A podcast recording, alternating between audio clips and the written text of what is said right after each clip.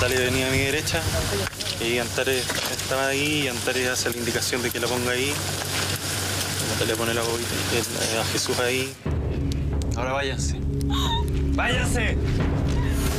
La llama sobresalía 20 centímetros de la orilla de tierra del...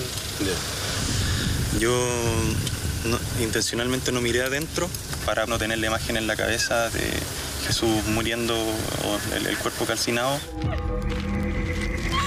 Diez años han pasado desde que ocurrió uno de los crímenes más recordados de la historia policial reciente de nuestro país. insólita, por así decirlo. No, nunca había visto, había tocado un, caso de básicamente un sacrificio humano. Mezclado con las llamas reales, salían llamas negras que se transformaban como en una cabeza de dragón negro y salían hacia se trataba de un ritual nunca antes visto, un delito macabro sin precedentes. Los principales responsables, el padre y la madre de un niño recién nacido. Ahí yo le puse la cinta en, la patita, después cuando Pablo me indica que lo haga en los brazos, se lo pusimos los dos juntos y el Pablo terminó haciendo el resto. Tenían conocimiento de que eh, el hijo de la imputada que se gestaba en el vientre era el anticristo, era la de Efesio. En el centro de todo, el autoproclamado Antares de la Luz, quien tenía sus fieles seguidores, todos parte de una secta que abrió los horizontes en una temática hasta entonces poco y nada conocida. Tenemos el poder para alejar de Francisca estos seres oscuros que tanto mal le están haciendo. él se veía y se transmitía al resto como un dios, ¿ya? Como una persona eh, sobrenatural. Soy más que Jesús. Soy el padre de Jesús. Yo soy Dios. Lo más probable es que él haya sido un psicópata. ¿Qué tan libres estamos que un hecho similar ocurra nuevamente? Hoy, 10 años después, se han logrado avances en este tipo de investigaciones y siguen los recuerdos de un caso que quedó marcado en la memoria colectiva de nuestro país.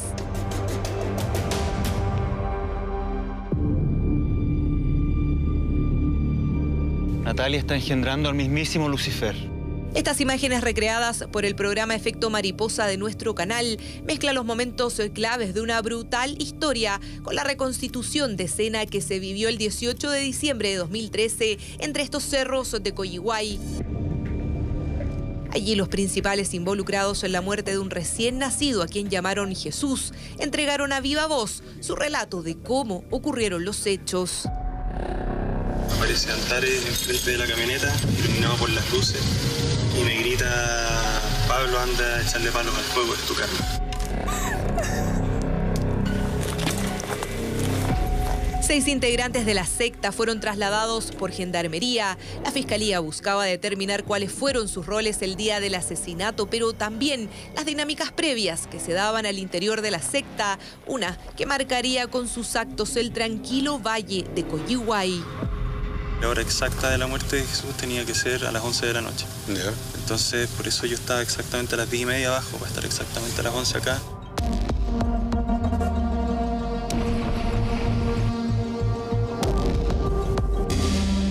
Hasta el sector de Coyihuay en la quinta región. Por años los vecinos de este lugar han intentado dejar atrás lo que sucedió en la denominada secta de Antares de la Luz y lo han hecho a través del turismo cuando se cumplen 10 años de este brutal crimen.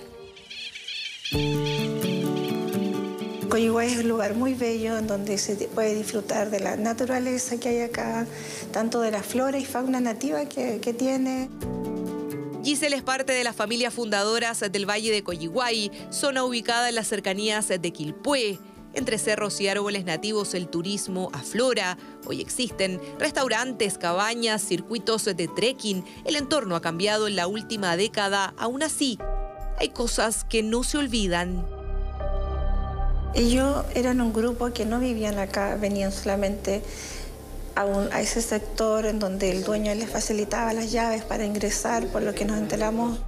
La verdad, nosotros quedamos muy impactados porque ¿quién en su zona de juicio le pasa por la cabeza quemar a una guagua? Muchos han llegado a la zona con intenciones de visitar el lugar donde ocurrió el sacrificio de un recién nacido. Hay gente que aún llega preguntando dónde fue lo que pasó y dónde es, cómo llegar. En medio de esta parcela se encuentra esta casa que ustedes pueden ver a mi espalda, una casa construida de adobe y de piedras. Los hechos sucedieron en esta parcela en Coyihuay. Desde el inicio seguimos este caso que estuvo a cargo del fiscal Juan Emilio Gatica. Los diputados estaban en la casa, estaban cercanos a la fogata. A 10 años de lo ocurrido, nos reencontramos. ¿Cómo está, fiscal? Hola, ¿cómo estás? Buenos días. Buenos días, gusto en verlo. Igualmente. Siento, por favor. Aún recuerda el día en que recibió el caso y cómo fue para él enfrentarse a un delito de estas características. Este hoyo eh, estaba hecho. ¿Cómo- ¿En qué condiciones estaba esto? De lo que tú recuerdas, ¿cómo se, Este hoyo cómo se estaba, preparó? estaba tapado. Se sabía de, de- existencia de secta, pero lo- mis conocimientos particulares eran básicamente lo que tiene cualquier eh, ciudadano de a pie nomás. Eh, bueno, esto me obligó obviamente a estudiar, a entender cómo funcionan las sectas en general y luego tratar de entender eh, cómo funcionaba esta secta en particular. Había conocimiento de eh, tráfico de drogas, ya, toda vez que El consumo de ayahuasca. consumo de ayahuasca por parte de Castillo Gaete y de miembros selectos que él eh, señalaba. ¿Quiénes habían tomado ayahuasca? Él tomó todas las noches hasta el 21 de diciembre. Nosotros también tuvimos que tomar todas las- todas las noches por órdenes de él. El consumo de este alucinógeno era parte del día a día en esta secta. Natalia Guerra, la madre del menor asesinado, tomó esta droga incluso en pleno trabajo de parto para aliviar los dolores. Me dio una dosis concentrada, porque no tenía la ayahuasca diluida todavía y me dio una, una dosis concentrada y con el dolor, claro, no Eso es cuando estaba en el trabajo de parto. estaba en el trabajo de parto, sí. Como secta destructiva había un control total por parte del líder eh, hacia sus seguidores. ¿ya? Y como les señalaba, el, el motivo principal de esta secta era prepararse para el fin del mundo y pasar a una multidimensión que eran solamente los elegidos. La diseñadora gráfica, quien fue condenada a cinco años de cárcel por el delito de parricidio, tuvo a su hijo el 21 de noviembre de 2012. Había sido trasladada a la clínica Reñaca desde Coyihuay. Previo a eso, había estado recluida en los Andes, ocultando su embarazo. ¿Tenías conocimiento de que la guagua era- iba a ser el demonio, iba a ser Lucifer o no tenías eso? Sí, eso sí lo sé. El niño nació pasadas las 7 de la mañana, pesó casi 3 kilos y medio y fue inscrito bajo el nombre de Jesús. Antes del nacimiento, una serie de abusos. Eh, habían eh, malos tratos físicos, habían eh, malos tratos de carácter sexual también, ya agresiones sexuales a, las mujeres. Lo hizo sacrificar animales, ya como muestra de, como le señalaba, de, lealtad y de obediencia. Él no le informaba prácticamente nunca nada a nadie. Él a veces hablaba en voz alta.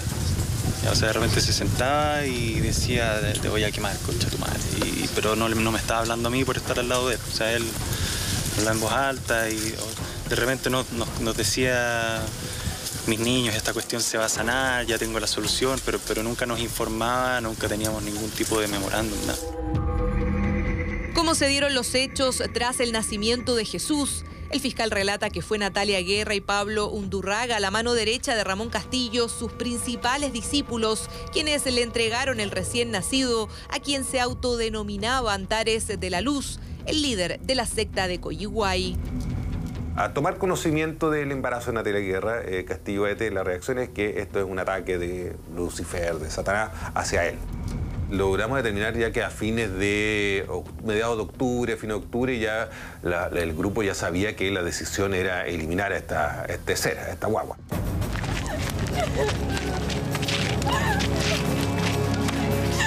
Finalmente, el 23 de noviembre de 2012, dos días después del parto, Antares concretó su plan. La guagua fue lanzada a la hoguera. Su muerte significaba salvarlos del fin del mundo, que se esperaba para el 21 de diciembre de 2012. A Natalia venía a mi derecha y Antares estaba ahí y Antares hace la indicación de que la ponga ahí. Natalia pone la bobita, eh, a Jesús ahí. Ahí yo le puse la cinta en, en la patita, después cuando Pablo me indica que lo haga en los brazos, se lo pusimos los dos juntos y el Pablo terminó haciendo el resto. Al bebé lo, lo amarran con una cinta de manos y pies, que también esta cinta esté en su boca y ojos. Ahora váyanse. ¡Váyanse! El fuego que tú veías, las la llamas, ¿hasta dónde llegaban aproximadamente? La llama sobresalía 20 centímetros de la orilla de tierra del, del- Yo no- intencionalmente no miré adentro para no tener la imagen en la cabeza de Jesús muriendo el, cuerpo calcinado. Cuando por primera vez miré por encima de las llamas, vi que me- mezclado con las llamas reales salían llamas negras que se transformaban como en una cabeza de dragón negro y salían hacia Después escucho a gritos llorar a la Natalia y al Pablo y por el otro lado de la casa estaban Taris llorando en el suelo tirado eh, en un ataque de histeria. Conversamos en exclusiva con funcionarios de la PDI que fueron piezas claves en la investigación. Ellos tenían conocimiento de que eh, el hijo de la imputada que, que se gestaba en el vientre eh, era el anticristo, era la de Efesio. Todos los días se consumía eh, ayahuasca, esperando la, la fecha límite donde en el fondo el mundo iba, el mundo iba a desaparecer.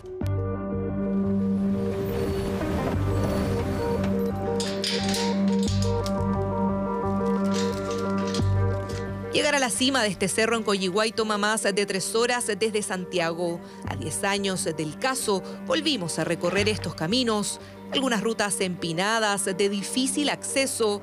Escondido entre árboles está el otrora centro de operaciones de la secta de Antares de la Luz. Mira ahí, la casa.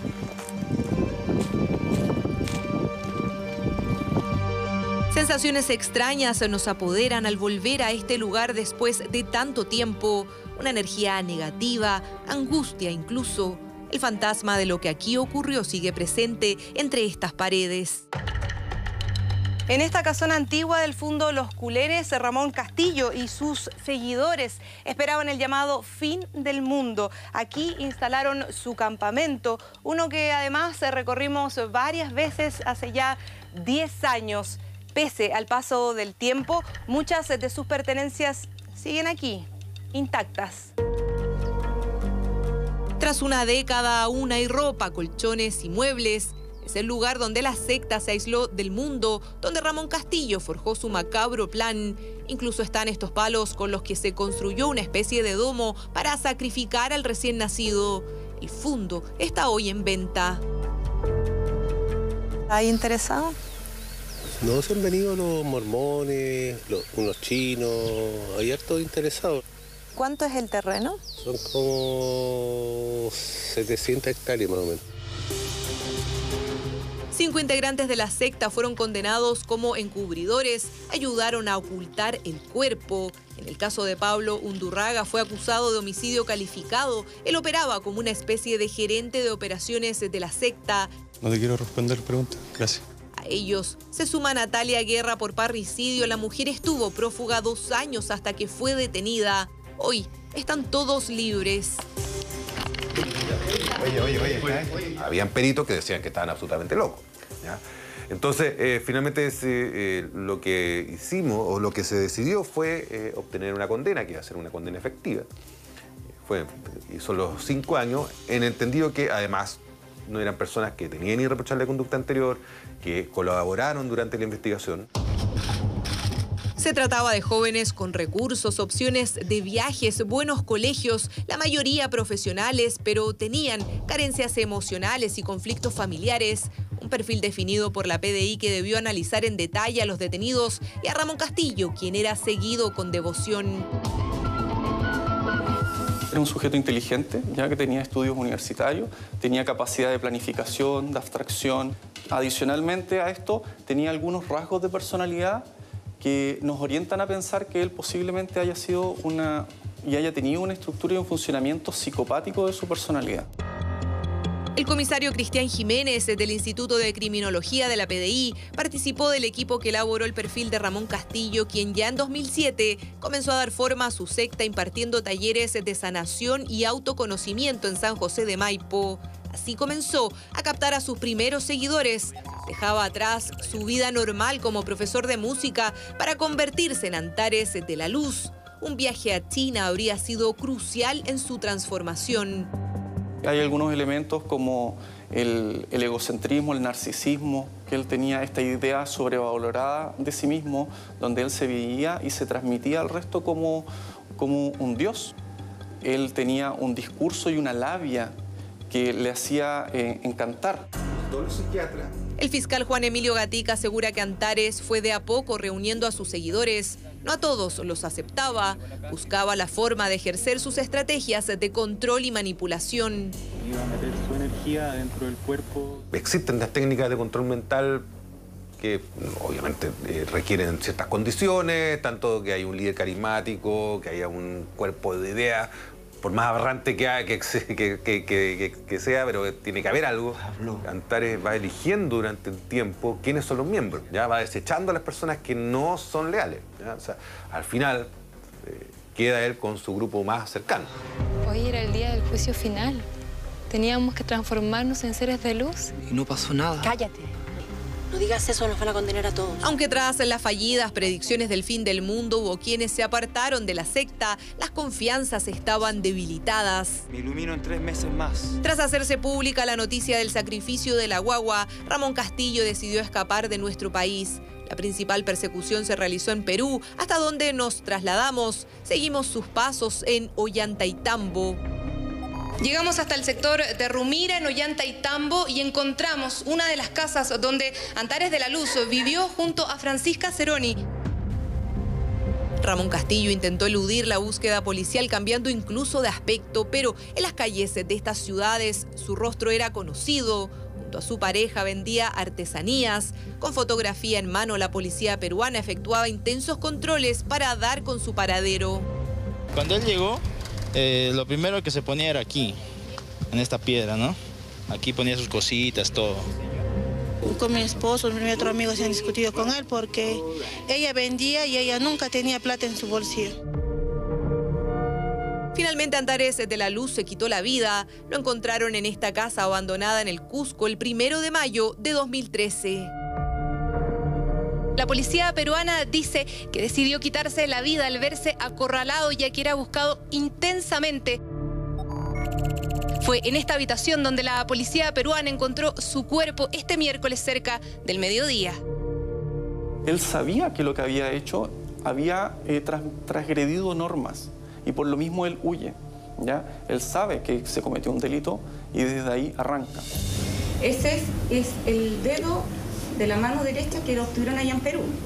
Y podemos determinar que este dedo corresponde al fallecido. Hemos podido confirmar que el cuerpo encontrado en la ciudad del Cusco corresponde a la persona del requerido por la justicia chilena. Fueron meses de investigación, trabajo arduo para conseguir justicia en un caso sin precedentes en la historia policial chilena. Las pericias y diligencias de la época permitieron conseguir grandes avances en lo relativo a las llamadas sectas destructivas. A 10 años de este brutal crimen es posible realizar mejores y más acuciosas investigaciones en una temática que hasta entonces era desconocida. Muchos peritos psiquiatras también tuvieron que estudiar porque la patología que se les diagnosticó era la, se la locura de Ados, folie à deux. Que, implicaba que había un loco principal que contagia de su locura a la otra persona. Investigar todo eso eh, yo creo que fue también importante. Hay organizaciones que tienen características sectarias, existen. El problema no es que existan las comunidades sectarias o las agrupaciones. Si el problema no es la ideología, es cuando transgreden una norma. ¿ya? Cuando las sectas se convierten en sectas destructivas, es ahí cuando está el problema. Son los registros claves y los rostros que lograron dilucidar uno de los crímenes que más ha conmocionado al país. Diez años de un cruel asesinato que marcó precedentes y que todos esperamos no se repita.